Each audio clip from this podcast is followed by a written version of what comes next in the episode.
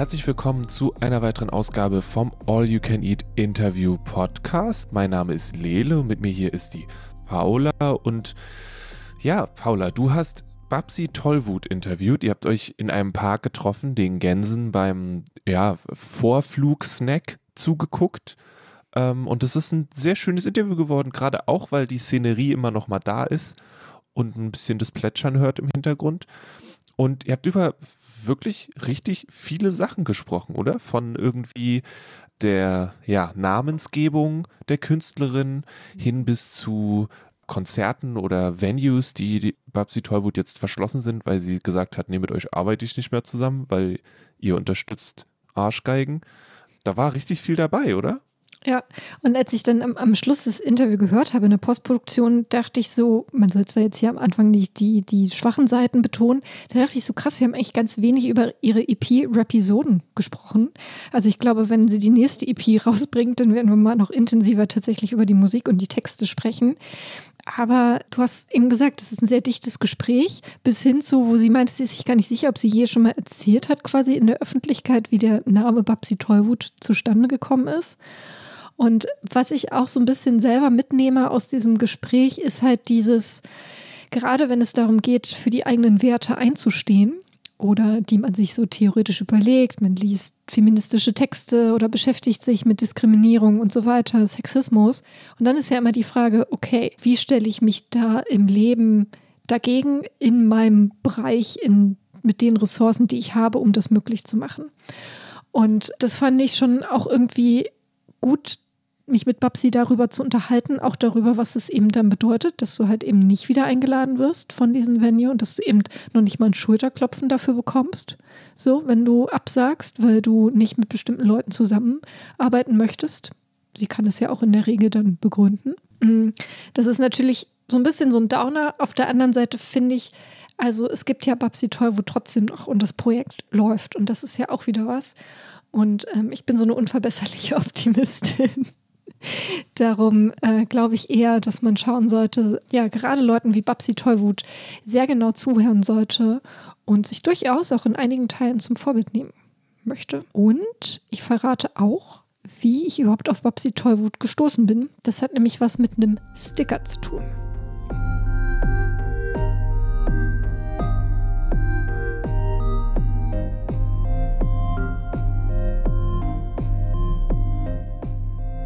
Ich sitze jetzt hier mit Babsi Tollwut. Schön, dass du da bist und dir Zeit genommen hast. Ja, sehr gerne. Hi. Wir starten tatsächlich immer ganz klassisch mit unseren Interviews und bitten unsere Gäste immer, sich kurz vorzustellen und was sie so machen. Also vor allen Dingen auf die Musik bezogen. ich bin ein bisschen eingerostet, ey. Ja, also ich bin Babsi Tollwut. Ähm, ich mache Rap, ziemlich schlicht. Ich würde allerdings dazu sagen, dass ich irgendwie politischen oder queerfeministischen Rap mache. Also es kommt nicht so oft vor, dass meine Texte nicht irgendwas bemängeln oder reflektieren, was auf der Welt scheiße läuft oder auch in meinem Leben. Genau. Und das mache ich jetzt schon einige Jahre. Ich habe relativ lange gebraucht, bis ich irgendwie mal mich aus dem Status von ich äh, bin live auf der Bühne hinzu, ich nehme mal was auf, äh, entwickelt habe. Und ja, das habe ich jetzt aber auch schon mal gemacht, was cool ist. Und ähm, ansonsten, ja, mache ich so meine kleinen Sachen niederschreiben und so. Genau, und darüber reden wir heute. Gab es für dich, wenn du sagst, also es ist ja in der Regel ja alles immer ein Entwicklungsprozess, aber gab es für, für dich so einen Punkt, wo du dann ja so zum ersten Mal vielleicht auch selbstbewusst gesagt hast, hey, ja, ich bin Rapperin und ähm, ich mache jetzt, ich nehme jetzt eine Platte auf und so? Naja, das sind ja zwei Dinge. Also ich glaube, dass ich selbstbewusst sage, ich bin Rapperin. Alter, ich habe keine Ahnung, ob ich das jetzt schon sage weil ich also, keine Ahnung, so wie die meisten meiner KollegInnen dann auch immer wieder mir denke, okay, warte, das ist alles hier ein großer, das ist ein Irrtum, so, so vor allem die zwei Minuten, bevor ich auf eine Bühne gehe, bin ich oft so, okay, warte, das ist alles ein Irrtum, ich habe mich geirrt, das passt alles nicht, äh, ich kann ja das alles gar nicht oder so. Also, dass ich jetzt irgendwie durchgängig ein geiles ähm, Ego habe und finde, dass ich die Geilste bin, davon bin ich weit entfernt. Aber dass ich aufgenommen habe, hatte den ganz einfachen Grund. Also Rap hat ja den Vorteil, dass es eher niedrigschwellig ist und eigentlich eher wenig Hürden hat, dass man das wirklich machen kann. Aber es gibt halt trotzdem immer noch welche und eins davon ist halt Geld und ich hatte einfach kein Geld. Und äh, so Recorden ist halt einfach super teuer. Und ähm, mein Album konnte ich deswegen halt nur aufnehmen, weil damals irgendwie meine ganzen Friends irgendwie zusammengelegt haben und mir einen Gutschein für, ich glaube, sechs Aufnahmen mit Mixing und Mastering und allem geschenkt haben. Und das hat das dann halt so losgetreten, dass ich gesagt habe, okay, ich mache das jetzt, ich gehe ins Studio, ich nehme jetzt irgendwie diese, keine Ahnung, am Ende waren es, glaube ich, 13 Tracks, die ich dann aufgenommen habe. Ich nehme die jetzt auf und veröffentliche mal was. Den Rest habe ich dann draufgezahlt in dem Moment, ja. weil es war ja nur die Hälfte etwa ähm, quasi vorfinanziert. Genau. Genau, da reden wir bestimmt auch später nochmal darüber, weil du ja dann auch später noch ein Crowdfunding gemacht hast. Mhm. Und aber genau, ich würde erstmal noch so ein bisschen bei dem Thema auch Rap bleiben und wie du dazu gekommen bist tatsächlich, auch zu dieser Musikrichtung. So, du hast es eben ja auch schon angesprochen, dass es auch eine, dass du selber Musik machst ähm, oder auch Texte machst, die eigentlich immer eine Botschaft haben. So. Mhm. Und ähm, ich finde sie auch teilweise ähm, sehr empowernd zum Beispiel. Und dann ist irgendwie ja gerade beim Rap und im Hip-Hop, dass ja auch dieses Rap machen, Hip-Hop machen, ähm, selber so eine empowernde Komponente für die Leute hat, die es machen. Geht mhm. dir das auch so? Mm, ich weiß gar nicht, empowernd ist es, glaube ich, dass die Texte schreiben oder so jetzt nicht so. Die, das hat bei mir immer eher so ein bisschen eine selbsttherapeutische Wirkung. Also ich weiß, wenn ich mich an ein Thema ranwage und anfange darüber einen Track zu schreiben, dass ich zu einem bestimmten Punkt das Ganze schon reflektiert oder verarbeitet habe. Es ist eher so ein Indikator bei mir, dass ich weiß, okay, ich bin jetzt schon so weit irgendwie mit dem Thema, dass ich äh, darüber einen Text schreiben kann. Ich glaube, das Empowernde ist für mich dann eher so die Bühnensituation. Also ich habe ja vorhin schon gesagt, ich habe halt immer wieder irgendwie krasse Zweifel, ob ich das, ob ich das rocken kann und ich glaube dann immer wieder zu merken, okay, ich kann das und auch zu merken, okay, ich kann die Leute auch mitnehmen und begeistern und die haben da Bock drauf und es gibt wirklich Leute, die zu meinen Konzerten kommen. Das ist dann eher so das, was mich, glaube ich, empowert. Hm. Wie war das dann jetzt auch für dich, nach so langer Zeit wieder auf der Bühne zu stehen? Ja, das ist ähm, eine ganz gute Frage. Also ich bin nie so richtig ganz rausgekommen. Ich gehöre zu den ähm, glücklichen Menschen, die zwischendrin Streamings machen durfte. Also ich hatte immer wieder mal so Streamkonzerte. Das war anders natürlich, weil ich hatte kein Publikum, sondern ich stand in der Regel nur vor fünf, sechs Leuten, die irgendwie die Aufnahme geregelt haben. Aber trotzdem habe ich ähm, mit größeren Unterbrechungen, aber dennoch auf der Bühne gestanden und gerappt. So ganz aus der Übung bin ich mhm. nicht gekommen. Aber so ja, jetzt die ersten Konzerte waren krass auf jeden Fall. Also ich habe halt dann wieder gemerkt, wie sehr ich es vermisst habe. Also ich liebe das einfach. Ich gehe halt von der Bühne und bin so, okay, das ist meine Bestimmung, das ist, was ich tun will. So, so fühle ich mich halt, wenn ich irgendwie ein Konzert gegeben habe und das fühlt sich super schön an. Und ähm, das hat mir gefehlt, aber ich habe das Gefühl auch so ein bisschen vergessen. Ich glaube, wenn man das nicht konstant erlebt, dann vergisst man Dinge ja auch wieder. So ein bisschen wie Schmerzerinnerung, das vergisst man auch. Ich glaube, so ähnlich ist das.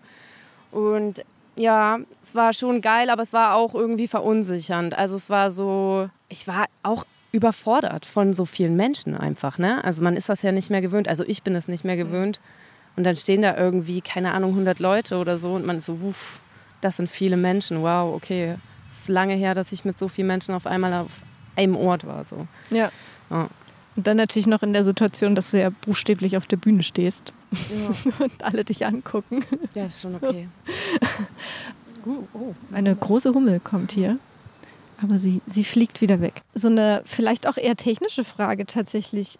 Wie bereitest du Auftritte vor? Also, oder sitzt es einfach alles? Oder probst Nein. du? ja, ich probe. Also, ähm, jetzt gerade irgendwie mit dem mit der neuen EP war es bei mir total krass, weil ich musste echt meine Texte auswendig lernen. Normalerweise habe ich das äh, nicht so, weil auch wenn ich was Neues produziert habe, dann nehme ich den Track manchmal mit zu einem Auftritt und ähm, trete den schon mal hier oder da bei einem kleineren Event oder so auf, so dass ich eine Routine mit dem Lied bekomme. Aber jetzt bei der EP war das so, ich musste einfach meine Texte auswendig lernen. Das ist richtig, richtig verrückt gewesen. So, ich war echt so zu Hause und habe einfach meine eigenen Lieder auswendig gelernt. Genau, und ich muss natürlich proben. Ne? Also Rap ist ja, ist ja eine also Technik, das Rappen können, das Durchhalten, irgendwie mit der Luft haushalten können und auch irgendwie so dieses, da so eine Routine mit dem Lied zu bekommen, ist alles Übung mhm. irgendwie. Und das ist natürlich, keine Ahnung, also ich sitze halt auf dem Fahrrad und übe meine Texte zum Beispiel. Also ich höre die selber und übe die oder Ähm, die Leute gucken mich immer richtig verstört an auf dem Weg hierhin. Das ist mir auch passiert, weil ich die ganze Zeit halt spreche und ich glaube, die denken halt, irgendwas ist mit mir nicht so ganz äh, cool, weil ich die ganze Zeit halt rede und aber ja offensichtlich alleine bin. Denn ich sitze ja auf dem Fahrrad. Ja. Ähm, aber ist mir auch scheißegal, ist mir auch egal, wirklich. Aber manchmal sehe ich die Blicke und finde es lustig. Und ja, ansonsten ähm, hänge ich halt meine Wäsche auf und übe meine Tracks und ähm, laufe in meinem Zimmer rum und übe meine Tracks und das, so mache ich das. Okay. Das ist auf jeden Fall, da geht viel Zeit, glaube ich, drauf. Ja. Ähm, und ist das dann auch so, dass die Songs sich jetzt auch nochmal, vor allen Dingen nachdem du sie jetzt aufgenommen hast, dann auch nochmal, dass du sie nochmal verändert hast, vielleicht auch, fürs Live-Spielen dann tatsächlich? Die Songs verändern sich tatsächlich die ganze Zeit. Mhm. Also jetzt so gerade Lieder, die ich jetzt lange live auftrete, wenn ich dann irgendwann, man hört ja selten seine eigenen Lieder, also ich mache das nicht, aber dann passiert es halt, weil, keine Ahnung, ich bei meiner Mutter im Auto sitze und die gerade mein Album da drin liegen hat und dann geht irgendwie dann, dann denke ich mir, oh, okay, krass, das hört sich komplett anders an als irgendwie bei live. Also du, also bei mir ist das so, dass die Tracks sich verändern, ja. Und keine Ahnung, oder du, du wirst an einer Stelle irgendwie schneller, weil du mehr Routine bekommst. Ne? Ich, keine Ahnung, ich kann meine Tracks nicht auswendig, wenn ich damit ins Studio gehe. Ne? Ich habe dann immer so ein, so ein Blatt da hängen und lese die halt ab, wenn ich die einrappe. Ne? Super wack. Aber Ja. keine Ahnung, ich bin da irgendwie, keine Ahnung, ich bin halt irgendwie ein Punk auch einfach. Und ja, dann ähm, lerne ich die halt mit der Zeit auswendig, dann werden die flüssiger, dann werde ich an manchen Stellen schneller oder bemerke irgendwie, okay, hier will ich das anders betonen oder so. Also die, die entwickeln sich die ganze Zeit, das ist ein stetiger Prozess, sage ich mal. Wie alles im Leben. Ja. Aber ähm, das klingt gut. Und jetzt überlege ich, wo, womit mache ich weiter? Vielleicht tatsächlich ähm, mal kurz äh, zum Thema Babsi Tollwut. Ist das, also ich finde den Namen stark. Mir ist auch, äh, ich habe vorhin noch Sticker rausgesucht, weil, ja, ich habe sie hier irgendwo, ich gebe sie dir gleich mal. Ähm, auf jeden Fall ist mir dabei eingefallen, wo, wie ich überhaupt auf dich gekommen bin. Und Ah, ja? zwar, weil ich, ich hatte irgendwie so ein Sin mir bestellt, und da waren halt noch so Sticker mit dabei und ein Sticker von Babsi Tollwut. Also ich bin durch einen Sticker auf dich gekommen. Cool. Meine, meine. Marketingstrategie geht auf. Ja, Wow. es hat funktioniert, zumindest bei einer Person. Cool. Ja, das reicht Ähm, schon. Bin ich ja. schon happy. Genau. Und ähm, weil ich, glaube ich, auch sofort auch den Namen irgendwie gut fand. Und das ist dieser Sticker ähm, mit diesem, was so ein bisschen an dieses Barbie-Logo. Ah ja, mhm, mhm. Scherenschnitt. Oh, das ähm, ist ein ähm, ganz seltenes Exemplar. Oh Davon gibt es nicht so viele. Gott, hoffentlich mal gucken, wo ich den hinverklebt habe. Muss ich ja aufpassen. Wie ist Babsi Tollwut? Ist das, würdest du sagen, ist das 100% du? Ist das eine, soll das eine Art Kunstfigur sein? Oder ist das vielleicht auch nur eine Facette jetzt von dir? Mhm. Ähm, nein, also jetzt gerade bin ich ja Babsi Tollwut, aber es gibt einen Unterschied zwischen der Privatperson und Babsi Tollwut definitiv so. Ähm, ich wünschte, ich wäre manchmal wie Babsi Tollwut, aber ich bin es nicht. Und ich bezeichne das immer als alter Ego. Also es ist eine schon, es gibt natürlich sehr viele Überschneidungspunkte. Es ist ein super persönlicher Anteil von mir auch. Ne? Also ich gebe ja total viel Preis. Ich mache ja jetzt, nehme ja nicht so ein Blatt vor den Mund irgendwie. Also wenn man meine Mucke hört, dann weiß man eigentlich schon ziemlich viel über mich. Ja, aber es ist halt irgendwie trotzdem auch eine Rolle, in die ich schlüpfe. Und wenn ich irgendwie auf die Bühne gehe, dann, dann ist, das, ist das nicht ich als Privatmensch. Ich finde es eigentlich auch ganz witzig, dass ja, ähm, es gibt ja Shireen David, die jetzt in, im deutschsprachigen Rap sozusagen, naja, im, im populären Mainstream-Rap, Hip-Hop, so der auch tatsächlich irgendwie Platz 1 der Charts stürmt. Und dass die ja, die heißt ja Barbara bürgerlich und hat auch einen Song gemacht, der Babsi Bars heißt. Ah, lustig. ah ja, stimmt, der wurde mir mal geschickt, auf jeden Fall. Und ähm, das finde ich einen äh, ziemlich coolen Kontrast irgendwie. So du aus deinem queer-feministischen Rap und sie, die dann wieder was anderes macht, irgendwie eine andere Art von Rap, aber ja trotzdem auch immer noch Rap. Also ich finde, ich will jetzt gar nicht, ich finde, man muss immer aufpassen, wenn man so erz- erzählt, weil ich eigentlich auch ziemlich cool finde, was, was sie macht oder vieles so und auch echt Anerkennung für sie habe. So. Äh, und das sehr faszinierend vor allen Dingen auch finde. Und eigentlich wollte ich gar nicht so viel jetzt über sie erzählen. Aber das fand ich, finde ich eigentlich immer ganz witzig, so eine lustige, in meinem Gehirn jedenfalls. Aber tatsächlich, Also ich heiße nicht Barbara im echten Leben. ja, das ist jetzt enttäuschend, das habe ich versucht rauszufinden. Wolltest du Aber Babsi. Aber warum dann Babsi? Frage Sorry, ich investigativ Rauchpause? nach. Ähm, warum Babsi? Soll ich dir die echte Geschichte erzählen? Gerne. Ich weiß nicht, ob ich die jemals erzählt habe. Babsi, der Name, den gibt es länger als mich als Bühnenfigur. Aber kürzer als mich als schreibende Rapperin. So. Mhm. Weil es ist bei mir ja nicht zeit, zeitlich überschneidend. Im Gegenteil. Und das ist tatsächlich passiert, weil ich war auf der Fusion, darf man das sagen? Es wurde schon mal irgendwo rausgeschnitten und dass ich das. Ich war auf der Fusion, ich war super klein, keine Ahnung, 17 oder 18, ich weiß es nicht mehr genau. Auf jeden Fall, ähm, wir hatten vorhin ja schon drüber gesprochen, ich hatte da auf jeden Fall sehr viel getrunken und ich hatte auch vor, weiter sehr viel zu trinken. Ich war im absoluten Eskalationsmodus, bin dann aufs Fusion-Gelände raufgelaufen, war irgendwie völlig gehypt, weil ich dachte so, öh, geil, voll Festival und so. Und dann waren da irgendwie Leute, ich kannte die nicht und die hatten aber Korn und ich wollte auch Korn. Und dann war ich so, ey, kann ich was von eurem Korn abhaben? Und die waren so, ja, ja, trink mal hier. Und dann hatten die da so ein Gefäß, habe ich draus getrunken. Und meine Erinnerung endet so ungefähr drei Minuten später. Okay. Ich hatte wohl eine sehr, sehr gute Zeit. Ich kann mich aber original an nichts mehr erinnern. Und ich habe auch gar keine Ahnung, was ich mir da reingeballert habe. Es war auch jetzt bestimmt keine Glanzleistung meines Lebens, aber die Glanzleistung kommt noch.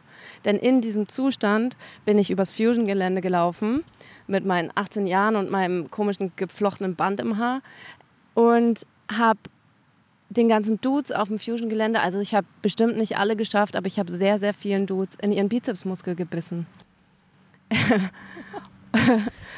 ähm, und so bin ich dann halt durch die Gegend gelaufen. Also ich hatte, glaube ich, eine Menge Spaß. Leider kann ich mich nicht erinnern. Ich kenne die Geschichte nur aus Schilderungen. Und ja, das äh, war der Beginn von Babsi Tollwut.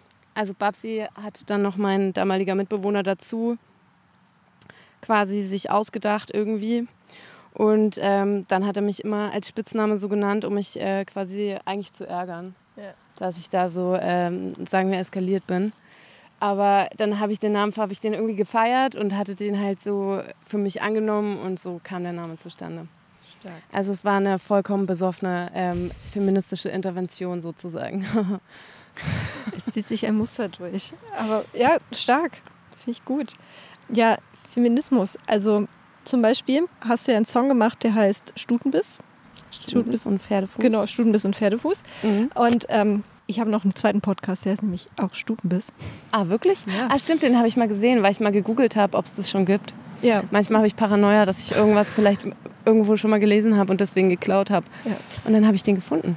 Ja, siehst du? Ja, da passiert immer so lose was, wenn in verschiedenen Dingen. Aber wir haben das auch damals gemacht, um uns bewusst diesen Namen gesucht, um halt dieses, ja, Stutenbiss ist ja diese Stutenbissigkeit, dass Frauen sich nichts gönnen würden Genau. und auf der Weide wegbeißen würden und keine Ahnung. Und äh, darum geht es ja genau in diesem Song tatsächlich, wo ähm, du hast auch die eine Line, es begrenzt mich, dass da immer Konkurrenz ist. So. Und ich glaube, in anderen Interviews hast du auch erzählt, dass du schon auch viel Solidarität und Support auch, wie sagt man, erfährst in der Szene, in der du dich bewegst. Ja. So. Inwiefern drückt sich das aus? Mm, naja, dass ich irgendwie, also keine Ahnung, ne, die, die Hip-Hop-Szene irgendwie war immer so krass geprägt von Beef und Diss und keine Ahnung. Und das, das kenne ich halt irgendwie nicht. So. Oder das heißt, ich kenne es nicht. Ich lebe das nicht und es wird auch nicht mit mir gelebt. Jedenfalls kriege ich davon nichts mit. Und ähm, so diese ganze queer-feministische RapperInnen-Szene ist halt super supportive irgendwie. Also keine Ahnung, ob das jetzt ist, dass Leute sich gegenseitig irgendwie ProducerInnen empfehlen oder Leute, die Videos machen oder gegenseitig in ihren Videos mitmachen oder ihre Videos teilen oder ihre Tracks supporten oder feiern oder dass man sich gegenseitig anfragt irgendwie für Support oder was auch immer. Und das, das ist schon überdurchschnittlich positiv. Hm.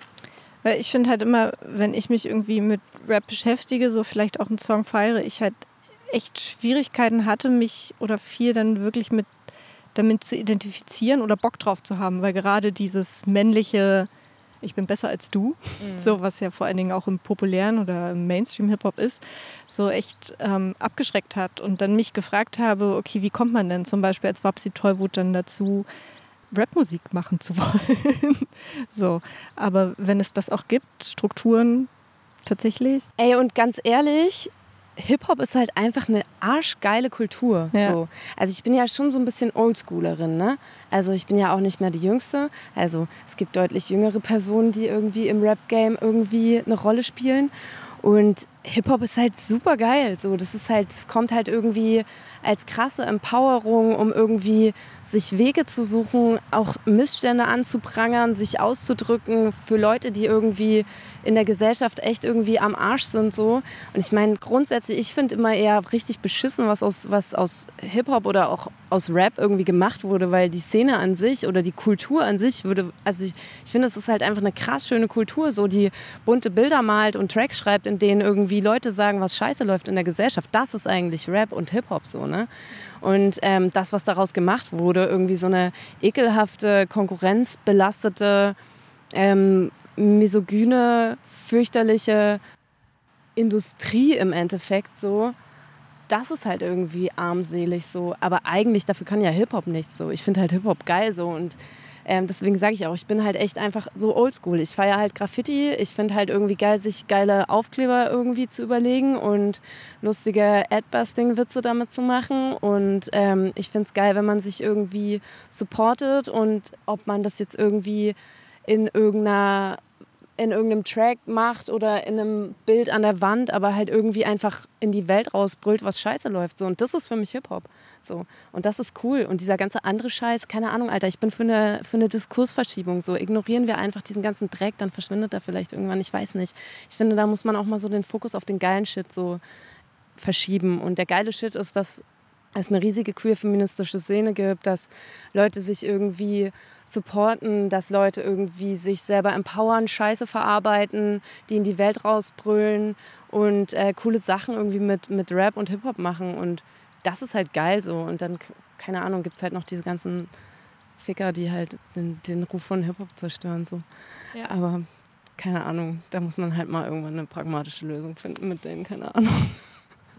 Ja, aber das ist eben auch tatsächlich so ein Ding. So irgendwie finde ich es natürlich wichtig, dass dann drüber gesprochen wird. Jetzt gab es ja auch Deutschrap Me Too, so dass das auf jeden Fall auch alles benannt wird. So und dann gleichzeitig darf natürlich, finde ich, muss gleichzeitig stattfinden, dass man dann eben zeigt, okay, was gibt es eben auch geilen Scheiß so daneben so und was für Strukturen und natürlich dann auch bewusst zeigt, so dann die Leute auch auf die Bühne zu stellen und ihnen auch den Raum zu geben. So. Voll.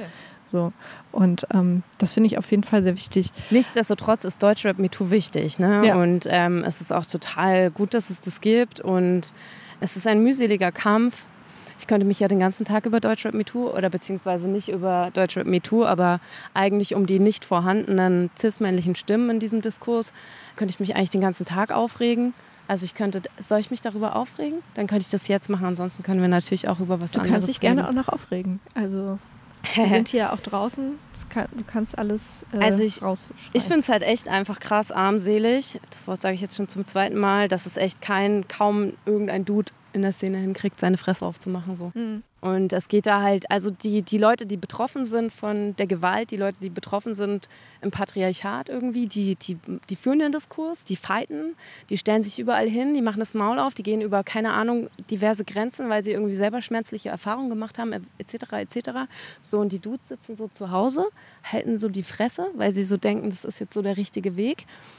Und da kriege ich halt richtig das Kotzen. Da bin ich dann richtig am Abkotzen. So. Dann ist MC Boogie, ich meine, du hast es wahrscheinlich ein bisschen mitbekommen, noch beschissener als alle anderen, weißt du? Und äh, was ich, distanziert sich von Deutschrap Me Too und ist halt einfach irgendwie, ach, keine Ahnung.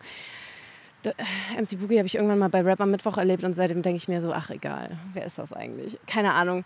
Ähm, habe ich nie gefeiert, nie gefühlt. Auf jeden Fall dann ist er halt einfach noch trotteliger als der Rest so und alle sind so, ja, jetzt zeigen wir mal mit dem Finger auf MC mhm. Boogie, ja, der ist nämlich richtig hier, richtig schlimm und dann stehen sie alle da, ne, und ähm, machen irgendwie ihre kleinen Posts darüber, dass MC Boogie noch schlimmer ist als sie selber einfach nur, weißt du? Ja. Und das ist mir zu, Alter, ganz ehrlich, das interessiert mich nicht, nur weil du jemanden gefunden hast, der noch beschissener ist als du, Alter, was ist das denn bitte für ein Anspruch so? Mein Anspruch ist, dass du dich jetzt hinsetzt und überlegst, was du für Scheiße gebaut hast, Verantwortung dafür übernimmst, anfängst was zu verändern, dich irgendwie durch keine Ahnung irgendwie irgendwelche Antisexismus-Reader durchprügelst, deine Privilegien reflektierst, die Fresse hältst, dich bei all deinen Ex-Freundinnen entschuldigst und bei allen Menschen, denen du irgendwas angetan hast und irgendwie irgendeine Veränderung herbeiführst. So. Nicht, dass du jemanden findest, der noch beschissener ist als du. Das ist halt so, come on. Ernsthaft jetzt? Das ist jetzt Deutschrap Me Too? Ach, come on. Wirklich. Ja. Und das ist für mich so ein bisschen die Zusammenfassung. Weißt du, die, die eh schon fighten, die fighten sich da gerade richtig ein ab so. Und ähm, keine Ahnung, die Leute, die da irgendwie Also ich hoffe, die machen alle gute Self-Care und so, dass sie sich da nicht komplett abburnen so. Und äh, die, die ganzen, ganzen Cis-Dudes in der Szene, die schweigen halt, außer wenn es darum geht, sich über MC Boogie zu stellen. Okay, herzlichen Glückwunsch. Ja. Ich habe keine Erwartungen mehr. Danke für nichts.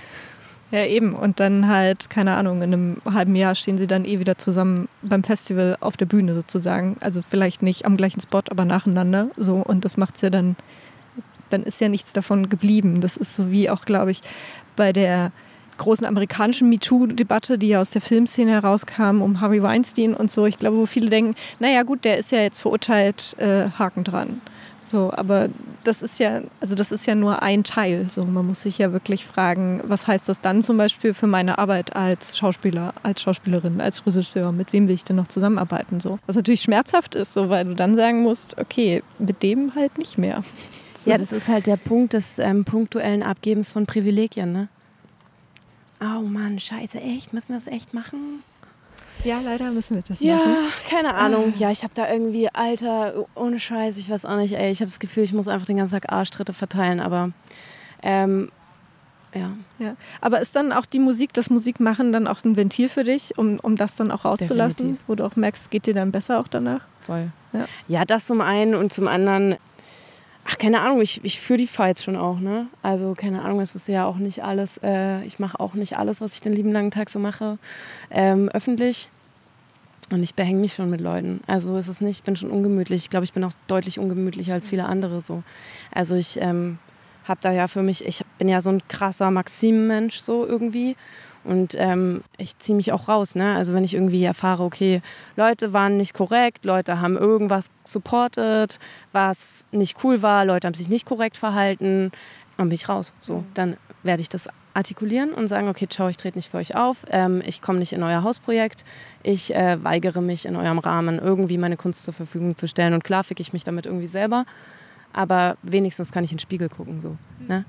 Ich bin auch so unverbesserliche Optimistin, dass ich glaube, am Ende kommt es, also vielleicht ist es auch, keine Ahnung, ob jetzt Karma der richtige Begriff ist. Mhm. Am Ende kommt das aber auch wieder gut zu einem zurück. So wie du sagst, mit dem Spiegel gucken. Ich glaube so immer noch oder habe die Hoffnung am Ende des Tages oder am Ende auch der langen Jahre, dass man sagt, okay, das hat sich aber gelohnt, dass ich nicht mit den Leuten zusammengearbeitet habe. So. Ich glaube nicht. Nicht? Nein, man bekommt einfach nur den Ruf, ähm, dass man eine anstrengende, nervige Feministin ist. Die Leute schneiden einen eher. Die Leute, die man mal vor den Kopf gestoßen hat, die kommen dann eher nicht mehr irgendwie auf einen zu.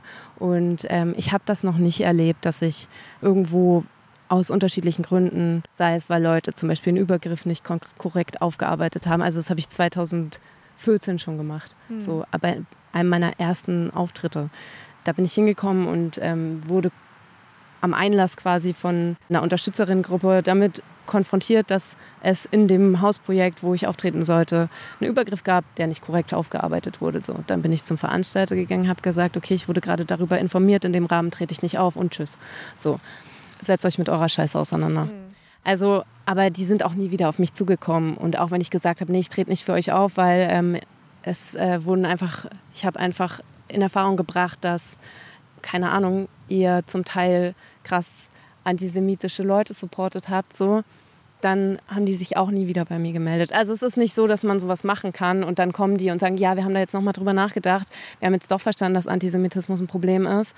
Wir würden dann jetzt nochmal die Zusammenarbeit mit dir anstreben oder hey, wir haben jetzt hier den ganzen Prozess losgetreten und uns mit unserer Scheiße auseinandergesetzt und haben irgendwie äh, Täterarbeit gemacht und ähm, Sachen reflektiert und dann sind wir jetzt wieder an dem Punkt, dass wir mit dir irgendwie ein Konzert machen wollen. Das ist noch nie passiert. Deswegen, ja. ich glaube, ich mache es mir damit schon wirklich einfach schwerer. Mhm. Aber ich sag ja irgendwie Haltung vor Fame. Ja.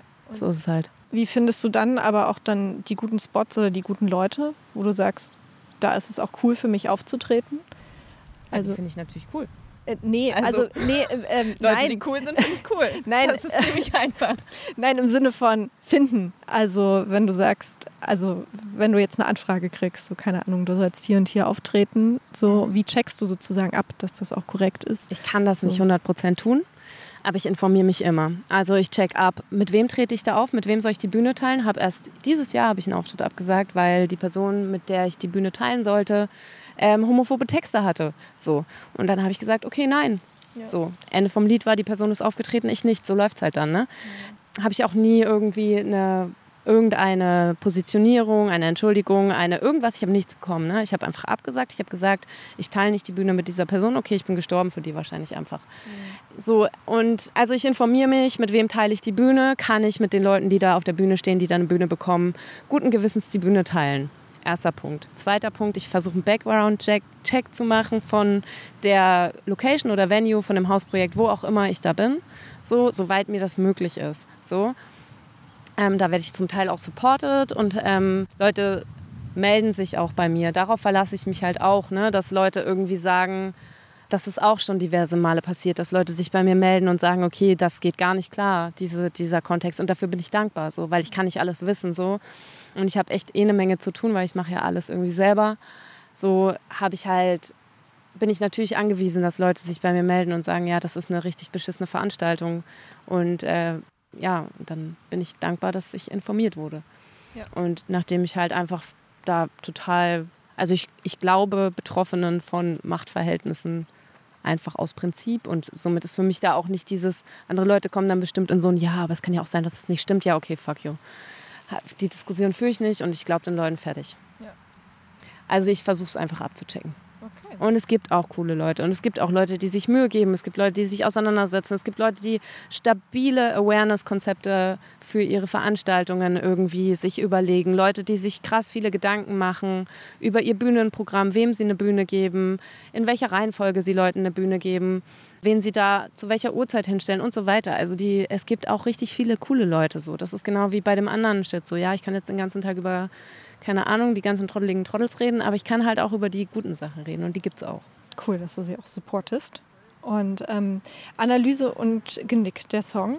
Also einmal habe ich als Analyse- und Kritik-Abonnentin, fand ich Hast du den, den Querverweis verstanden? Ja. Geil, du bist die erste Person, die diesen Querver Querverweis verstanden hat. Cool. Cool, das cool. werde ich mir. Herzlichen Glückwunsch. Dankeschön. Ich wusste nicht, dass es überhaupt jemand jemals bemerkt hat. Wow, ich bin so happy. Okay, oh, das freut mich. Das, ähm, da verleihe ich mir quasi selbst gleich eine kleine Medaille. Ja, unbedingt. Ähm, Mindestens Voll gut. Ähm, ja, auf jeden Fall. Also nicht nur ein starkes Wortspiel, auch ein starker und Querverweis, sondern auch ein starker Song. Und ich habe überlegt, also auch als ich den Song mir vorhin nochmal angehört habe, dachte ich so, dass eigentlich, glaube ich, fast alles, was du da sagst, ist irgendwie eine Selbstverständlichkeit für mich. Ich weiß mhm. natürlich, dass es in der Welt leider keine Selbstverständlichkeit ist oder für viele Leute nicht so. Und habe mich aber gefragt, gerade bei solchen Texten oder Selbstverständliches in Worte zu fassen und auszudrücken, Fällt dir das leicht? Oder also ist das ein Song, der sich leicht schreibt? Oder ja. ist es, ja. Der ging sehr leicht. Ja. Also, den habe ich, der, der Song ist ja einfach genauso entstanden, wie er sich anhört. Ne? Also, mh, mm, obwohl nein. Es gab noch einen, einen schwierigen Faktor daran, weil ich sage ja auch zu Beginn, dass, es, dass ich schon sehr lange an dem Text schreibe. Und zwar habe ich immer wieder, also keine Ahnung, ich bin halt einfach aufrechte Antifaschistin. Ich ähm, muss leider immer wieder mich zu diversen Nazi-Veranstaltungen begeben, um diese zu blockieren oder ähnliches. So ist es halt. Ähm, das ist halt die Pflicht des Daseins. Und genau da habe ich halt über die Jahre so verschiedene solche Querfront-Tendenzen einfach so wahrgenommen und irgendwie erstmal nicht verstanden so. Mhm. Und ich glaube, das ging ganz vielen Leuten so dass alle sehr beschäftigt damit waren, zumindest ist das so meine Wahrnehmung in meinem Umfeld, so sehr, sehr beschäftigt damit waren, das zu verstehen. Und ich konnte diesen Track erstmal nicht schreiben, weil ich so überfordert damit war, das alles irgendwie zu verstehen. Bis ich zu dem Punkt gekommen bin, dass ich so war, okay, da sind keine Ahnung, wie viele Tausende von Leuten, die einfach komplett problematische bis massiv menschenfeindliche Dinge auf die Straße tragen, so es ist jetzt einfach scheißegal, ob ich das bis ins Detail durchdringe. Ich muss jetzt irgendwas dazu sagen. So. Mhm. Und das ist so ein bisschen der, der Aufhänger da von, von diesem, dass ich den, seit diesem Text seit 2018 irgendwie dran sitze. Das stimmt, das war damals eine Nazi-Demo in, in, in Cottbus, glaube ich. Und dann, da habe ich, glaube ich, nee, das war nicht die Cottbus-Demo. Ähm, das war die, ähm, das war die Frauendemo in Kreuzberg von so ähm, Nazi-Frauen. Ja. Genau. Wo ich, glaube ich, zuerst mal so einen kompletten Error im Kopf hatte. Genau. Und seitdem habe ich halt irgendwie diesen Text rumliegen gehabt, weil ich habe halt unendlich viele Texte rumliegen. Und ansonsten ging der schnell runter. Also ich war so aggro, habe ich jetzt nicht länger als wahrscheinlich eine halbe Stunde dran geschrieben. Okay. Ja, aber das ist doch auch gut. Also wenn sich mal was leicht schreibt, ähm, muss man das ja auch annehmen irgendwie. Ja, finde so. ich auch. Ja, krass. Ja, was du sagst, so diese Tendenzen. Also ich finde, also ich würde schon sagen, dass auf meinem Radar Nazis, Diskriminierung, Rassismus, all dieser ganze Scheiß, der da zusammenhängt, so auf meinem Radar ist und vieles für mich nicht überraschend ist. So, ich stecke jetzt vielleicht nicht so krass drin ähm, wie andere Antifaschistinnen, die vielleicht auch ja selber auch krasse Recherchen machen, so auf eigene, ne, im Sinne von wo wohnt welcher Nazi beispielsweise. Ähm, und ich merke dann immer wieder, dass wenn dann vielleicht etwas hochkocht oder wenn dann wieder ein schlimmerer, größerer Vorfall war, der dann in die Öffentlichkeit kommt, dass ich zuerst denke, ja, wissen wir, ist ja jetzt, jetzt nichts Neues.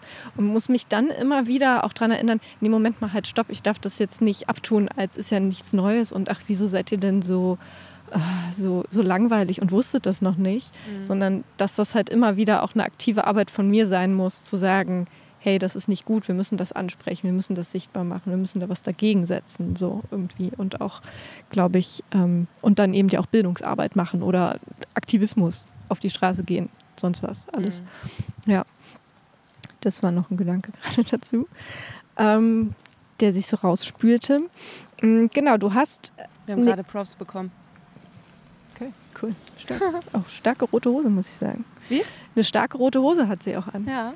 Oder ja. Rapisoden ist deine aktuelle EP? Ja. Ja. Ja, Gut. richtig. Gott sei Dank. Ich musste auch kurz überlegen. Genau, und die ist auch 2021 erschienen und du hast sie mit einem Crowdfunding finanziert. Yes. Yes. So, und ähm, da hast du auch ein, ein, cooles Video gedreht, wo du dann auch erzählt hast, wer du bist und was du machst und ähm, dass du halt jetzt Geld brauchst, äh, um das zu finanzieren, weil viele Leute checken ja auch nicht, wissen ja nicht, also denken, glaube ich, immer so, Musik entsteht halt einfach so und vielleicht auch gerade Hip-Hop, das bastelst du halt so ein paar Beats im, im Bett zusammen und dann rappst du halt was rein und dann passt es schon. Aber mhm. es kostet ja ganz schön viel Geld. Yes. Ähm, brauchst Leute, brauchst Zeit, brauchst einen Raum und so weiter. Wie war jetzt dieser ganze Prozess für dich? Also tatsächlich dann auch dieses Video zu machen, dann auch Rückmeldungen zu bekommen. Was hast du überhaupt für Rückmeldungen bekommen? Also das Video zu machen, also es ist ja immer eigentlich ziemlich einfach bei mir, weil ich sage das ja selber alles im Video. Ja. Nämlich auch zum Beispiel, dass es auch gar nicht so richtig angenehm war, Leute um Geld zu bitten. Also es ist nie angenehm, ne? Ja.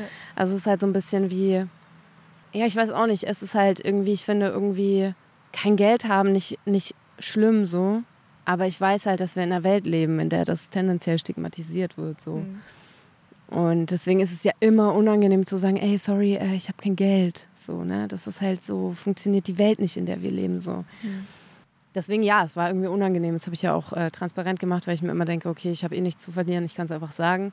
Und ich war da halt auch, ähm, weil du vorhin meintest, wie es war, ähm, auch wie es war, das Geld dann anzunehmen. Also abgesehen davon, dass es irgendwie 100 Jahre gedauert hat, bis ich das Geld irgendwann wirklich mal real hatte, ist es irgendwie das Annehmen war gar kein Problem zum Beispiel, weil ich mir dachte, okay, Leute müssen das nicht machen. So, ich habe niemanden gezwungen, mir Geld zu geben sondern ich hatte eher Angst, dass es nicht passiert, dass mir Leute mhm. Geld geben. Also, dass ich so das mache und so krass über meinen Schatten springe und sage, yo Leute, ich würde das gerne produzieren, aber ich habe keine Kohle dafür, könnt ihr mir helfen, so. Ja. Und die Leute sagen so, weißt du was, Babsi Tollwut, Alter, fick dich mal ins Knie, so. Geh mal irgendwie arbeiten. Ich gehe arbeiten. Aber, weißt du, so, und davor hatte ich Angst und das ist nicht eingetreten. Das war super schön, dass es nicht eingetreten ist, weil das war so mal ein bisschen so mein Angstpunkt. Und der Angstpunkt war nach ein paar, weiß ich gar nicht, 24 Stunden oder so, war so das, was ich unbedingt, unbedingt, unbedingt gebraucht habe, halt irgendwie drin. Und, oder 48 Stunden, ich weiß nicht mehr genau. Es ging super schnell. Und das war super schön und cool. Und ich habe mich dann irgendwie relaxed und ab da war es irgendwie nur noch so, ja, ich lasse es laufen und mal gucken, wie es wird so. Und dann war das irgendwie auch, ich habe mich auch gar nicht so scheiße gefühlt, weil alle haben was bekommen. Das heißt, es war ja nicht so ein, ich kriege eine Spende, sondern es war ja irgendwie auch eine Art von Tausch trotzdem. Ja. Und ich habe mir auch krass viel Mühe gegeben. Also ich habe ja irgendwie, jetzt muss ich lügen, ich glaube 200 irgendwas personalisierte Dankeskarten geschrieben so. Und ich habe nicht eine einzige von einer anderen abgeschrieben, sondern ich saß wirklich an meinem Schreibtisch und habe zum Teil acht Stunden am Tag Karten geschrieben, weil es kostet echt krass viel Zeit so. Und dann gebe ich mir auch noch Mühe, ich habe eine krasse Sauklaue. ähm, habe ich mir auch noch Mühe gegeben, dass es so halbwegs leserlich ist. Keine Ahnung, ob es mir gelungen ist. Ich würde gerne wissen, wie viele Leute da draußen meine Karte nicht lesen konnten. Aber ähm, ja, das ähm, hat mich schon sehr viel Zeit gekostet. Deswegen war es so ein bisschen so, es hat sich angefühlt wie ein Tausch am Ende. Mhm. Und das war cool. Okay. Schön. Ich, ich habe ja auch so ein bisschen Hoffnung. Klar, es ist auch jetzt nicht die Revolution unseres kapitalistischen Systems, aber ich sehe auch, dass so Crowdfunding oder so Modelle wie Patreon jetzt gerade nochmal durch die Pandemie ja schon nochmal so einen Boost bekommen haben und mhm. auch vor allen Dingen so übergreifend. Also Leute, die Comedians sind, beispielsweise Hazel Brugger, ähm, die Stand-up macht vor allen Dingen und fürs Fernsehen so, die den erfolgreichsten Patreon-Kanal in Deutschland hat. Mhm. So, oder auch Judith Fairness. Und in der Podcast-Szene ist das auch schon dieses Community-finanzierte relativ lange, auch für einige Podcasts sehr erfolgreich, dass die auch wirklich voll davon leben können. Mhm. So. Und das finde ich auf jeden Fall erstmal so ein positives Signal, dass man da noch so neben ja, Förderung und Nehmen, ich brauche eigentlich reiche Eltern, es so ein ganz kleiner Bereich irgendwie es gibt, dass man da irgendwie auch was Cooles reißen kann. Und ähm, jetzt ist natürlich die, auch die EP draußen in der Welt. Jetzt trittst du auch gerade noch mal mit ihr auf. Am Sonntag nach unserem Interview bist du auch noch mal im Esso mhm. damit.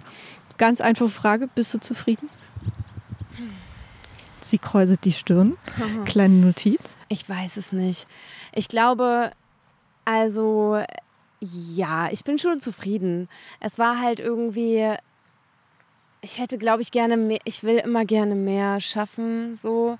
Und die ganze EP zu schreiben, aufzunehmen und zu veröffentlichen hat ein Jahr gedauert. So, ich finde mich schnell ich glaube aber, ich hätte auch noch mehr tun können und ich denke immer, ich könnte noch mehr tun und noch mehr produzieren und noch mehr schreiben und noch mehr dies und noch mehr das. Ich glaube, deswegen fällt mir es schwer zu sagen, ich bin zufrieden. Ich bin zufrieden mit dem Feedback. Ich habe ganz viele coole Interviews geben dürfen und Reviews bekommen und so. Das ist auf jeden Fall super cool. Da hatte ich ja auch Support von Mona Lina. Shoutout an der Stelle. Und ähm, beziehungsweise von ähm, Penelope, das war voll cool, irgendwie da so ein bisschen auch ein bisschen professionell begleitet zu sein, weil ich ansonsten ja alles DIY gemacht habe. Aber ich denke mir natürlich immer, oh Mann, ich hätte noch den Track und noch den Track. Es wäre eigentlich cool, ich hätte noch den Track drauf gemacht. Ah, ich hätte den Track ja nochmal neu aufnehmen können und auch noch aufmachen. Ah ja, hm. Also so ist es halt immer, ne? Also es hört halt irgendwie nicht auf, dass ich mir, mir denke, es, es muss ja jetzt weitergehen und so. Mhm. Und auch jetzt ist es irgendwie, ich weiß gar nicht, wie alt ist die EP jetzt? Drei Monate. Ja. Und ich bin aber schon wieder im Stress. Ne? Also ich bin schon wieder so, okay, ich muss produzieren, ich muss produzieren, ich muss produzieren, ich muss jetzt was schreiben. Jetzt muss ich sofort was schreiben. Jetzt lag ich irgendwie im Krankenhaus und hatte eine Operation und habe arsch viel Zeit verloren und so weiter und so fort. Ähm, und denke mir schon wieder so, ah oh, scheiße, ich habe so viel Zeit verloren. Ich muss, mhm. also dieser kapitalistische Druck, ja. den habe ich so derbe verinnerlicht. So, ich, ich gebe mir selber keine, keine Pause, so, ne? Und ähm, bin halt schon wieder, habe schon wieder so latent Panik, dass ich äh, jetzt verlernt habe zu schreiben. Weißt du? Also irgendwie, deswegen glaube ich, fällt es mir jetzt so, ich glaube, wenn du mich zwei Tage nach dem Release gefragt hättest, ob ich zufrieden gewesen wäre, hätte ich auf jeden Fall Ja gesagt. Jetzt mit so ein paar Monaten Abstand bin ich schon wieder so, ja, aber es muss ja weitergehen. Weißt mhm. du? Ähm, und das ist schon wieder, eigentlich sitzt, sitzt mir die nächste EP, der nächste Track, das nächste Release, das nächste Musikvideo, die nächste Idee, das nächste dies, das nächste das, eigentlich schon wieder im Nacken und ähm, stresst mich. Aber so ist das Leben. Ja, dann hoffe ich, dass du trotzdem auch ein bisschen noch entspannen kannst und äh, dich vor allen Dingen auch weiter auskurieren kannst. Ja, das muss ich noch irgendwann mal machen. Das ist wichtig. Ähm, ja. ja, ich ähm, will noch kurz, weil zwischen uns liegt noch ein Buch. Ja. Ähm, ich brauche ein Genie, ähm, ein Songbook ist das. Eine Genie. Eine, oh, ja, stimmt. Ich brauche eine Genie, ein, ein Songbook, herausgegeben von Kerstin und Randa Grete. Und es ist ein, ich habe es gestern im Briefkasten gehabt und du bist auch mit da drin. So, ich habe es gestern einfach begeistert aufgeschlagen, war allein schon vom Inhaltsverzeichnis ähm, erschlagen. Ich weiß gar nicht, wie viele es sind. Es sind unfassbar viele Bands und KünstlerInnen, äh, viele, vor allen Dingen Flinter-Künstlerinnen, viele Frauen dabei. Und äh, ich war begeistert zum einen, wie viele ich dann doch kannte. So, wo ich dachte, okay, ja stimmt, die gibt es ja auch noch und die und die waren ja auch mal und Luise Pop.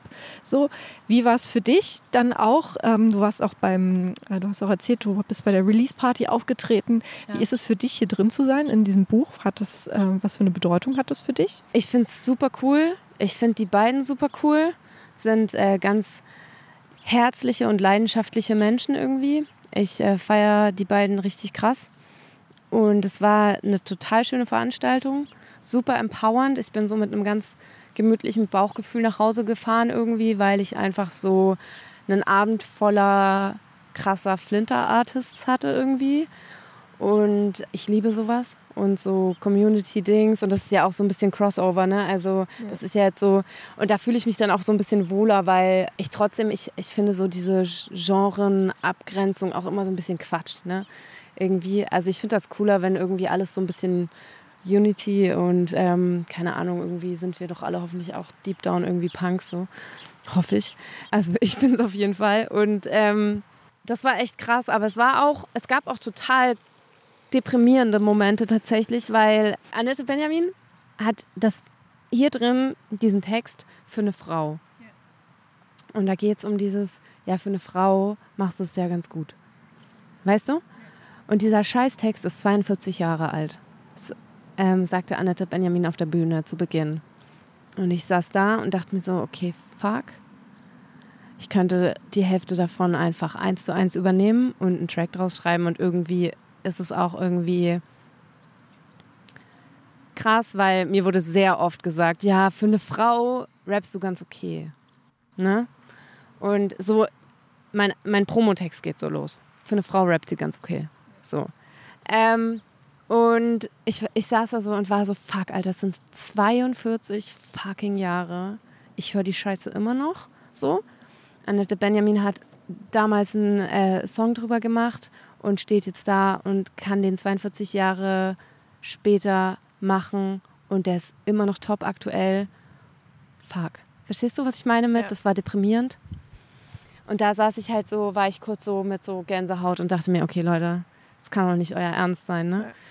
Und ähm, da sind wir halt an dem Punkt, wo ich vorhin meinte, Alter, ich weiß nicht, ob die Welt eher untergeht oder das Patriarchat. Ich bin mir langsam nicht mehr sicher. Ich war eigentlich zuversichtlich, dass wir es schaffen, es abzuschaffen, aber ich fange ein bisschen an zu zweifeln. Ja, es ist halt dieses so zwei Schritte, äh, zwei Schritte nach vorne gehen und drei wieder zurück. So, ne? Und auch mit allen Gleichzeitigkeiten, weil es sind ja so viele Themen. Es geht ja nicht nur darum, dass irgendwie Flinterpersonen Musik machen auf der Bühne. Es durchzieht ja unsere ganzen Lebensbereiche von irgendwie, wer kriegt Kinder, wer, äh, wer arbeitet, wer wird wie bezahlt, all, all diese Sachen, wie wird man behandelt, wer guckt einen an.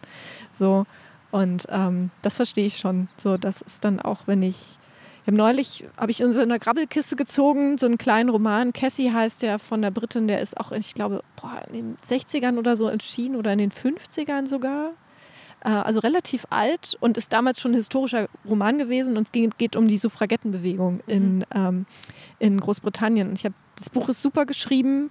Ähm, Joyce irgendwas hat es geschrieben und aber ja, eigentlich all die Themen, die sie damals besprochen haben und auch wie das Buch geschrieben ist, ist total dicht, wo es auch um Sexismus geht, um, um diese persönlichen Kämpfe auch der Frauen damals. Da dachte ich so, ja, eigentlich ist es genau das Gleiche wie heute, nur klar, heute dürfen wir wählen.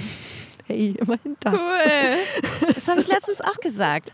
Da habe ich mich mit einem Kumpel getroffen und meinte auch so, ja, eigentlich ist alles beim Alten, ne? ich darf nur wählen gehen jetzt. Habe ich auch gesagt. So Fühle ich. Ja, ja. Okay, so, Jetzt sind wir das am Ende. Ein deprimierendes Ende. Ja, toll. Okay, aber du, stehst, du stehst am Sonntag auf der Bühne im Esso. Äh, ja. Weißt du schon, mit welchem Song du eröffnest? Ja, weiß ich. Okay. Das weiß ich immer. Verrätst du mit dem? Ähm, ich eröffne immer mit Hip-Hop ist am Arsch oder oft. Ich wünsche dir ähm, viel Freude bei dem Konzert. Wie unterstützt man dich denn am, am besten? Das ist ja immer die Frage, neben, dass man zum Konzert kommt, wenn du ein Konzert spielst. Lohnt es sich für deine Musik Geld auszugeben, per Bandcamp oder eine Platte zu bestellen tatsächlich? Klar. Cool. Also es, ähm, was bei Bandcamp rausgeht, geht natürlich direkt an mich. So. Alles andere, ansonsten kann man es auch noch bei diversen Versandhandel, Plattformen kaufen und so. Aber ich, ich keine Ahnung, ey, ich finde das auch schwierig. Ich will jetzt auch nicht irgendwie Leute dazu animieren, irgendwas zu kaufen, was sie nicht wirklich haben wollen. Aber ich denke mir immer, die Leute sollen einfach stabil bleiben. So. Also wenn die Leute mich supporten wollen, ja, dann rede doch mal mit, äh, keine Ahnung, deinen Kumpels über deine Gefühle, wenn du auch ein komischer Cis-Dude bist und fang an, dich selbst zu reflektieren bleibt alle antifaschistisch oder fangt an, es zu werden. Keine Ahnung, das ist auch alles Support. So, ne? Am Ende profitieren wir alle davon, wenn die Welt nicht den Bach runtergeht. So. Unter anderem ich. Ich kann es da irgendwie so ein bisschen globaler betrachten. So. Also ich finde einfach, Leute sollen, sollen sich ähm, engagieren, in welchem Bereich auch immer. Das kann, wie gesagt, die kritische Auseinandersetzung mit der eigenen Männlichkeit sein oder die antifaschistische Ortsgruppe oder was auch immer. Das finde ich auch supportive, wenn ich weiß, da draußen sind Leute, denen die Welt nicht am Arsch vorbeigeht. So. Auf jeden Fall, super wichtig. Vielen Dank Sehr für deine gerne. Zeit. Ja, vielen Dank für deine Zeit. So. Und schön, dass wir ähm, erfolgreich geschafft haben. Also auch mal in die eigene Nase fassen. Vor allen Dingen, wenn man auch glaubt, durch die Welt geht und denkt so, ach ich, ha, ich bin doch immer total korrekt zu allen Leuten und ich diskriminiere niemanden und ähm, für mich macht es keinen Unterschied, welche Hautfarbe jemand hat oder ähm, ich bin auch immer cool zu Frauen. Nee, wahrscheinlich ist man das nicht, weil selbst wenn man sich auch darum bemüht, trotzdem sind wir ja alle mit Klischees aufgewachsen oder sind, begegnen denen die ganze Zeit und die fräsen sich dann so in den Kopf rein und dagegen muss man dann eben auch tatsächlich aktiv an, anarbeiten. Und ich finde, das ist ja das Coole, dass wir mit Musik tatsächlich auch schon mal ein ganz gutes Instrument an die Hand bekommen, weil man muss ja nicht gleich immer irgendwie ein dickes Buch zum Thema lesen, sondern vielleicht sich auch mal ein paar gute Songs von guten Leuten anhören, wie zum Beispiel Special K oder eben der heute interviewten Babsi Tollwut. Ja, vielleicht einfach mal Analyse und Genick hören und genau. äh, daraus ein bisschen was mitnehmen. Und dann die Monatszeitschrift Analyse und Kritik abonnieren. ähm, Genau. Also vielen Dank auch an Babsi nochmal an der Stelle für das Interview. Alle in, Links sind in den Show Notes zu den Dingen, über die wir sprechen in der Sendung, äh, im Interview, aber natürlich auch zu Babsi und uns und unseren anderen Dingen, die wir tun. Genau, wenn ihr richtig cool sein wollt und also nicht nur euch, also dann fasst euch an die eigene Nase, denkt über die Sachen nach und abonniert diesen Podcast. Das hilft. Ihr könnt uns außerdem bei Apple Podcasts oder Spotify oder wo auch immer, äh, wenn es geht, eine Bewertung da lassen. Freuen wir uns total. Fünf Sterne sind richtig nice. Dann hören mehr Leute diese Interviews und das ist auf jeden Fall immer eine coole Sache. Und da kommen auch viele, viele weitere Interviews auf euch zu. Wir haben letztens mal so überschlagen und festgestellt, oh wow, während der Pandemie nicht so viel, aber jetzt plötzlich alle auf einmal. Zum Beispiel mit Babsi spreche ich ja über die, das Songbook ich brauche eine Genie und ich habe mich tatsächlich auch nach diesem Interview dann mit den Greta-Schwestern getroffen. Das kommt auch in den nächsten Wochen, das Interview. Genau, und außerdem haben wir mit Düse gequatscht und mit Leotta Soul und mit Kid Dad und, und, und, und, und. Lohnt sich also, da den Abo-Button zu drücken und dann hören wir uns bald wieder. Bis dahin, bleibt gesund, lasst euch nicht ärgern und hört gute Musik. Tschüss.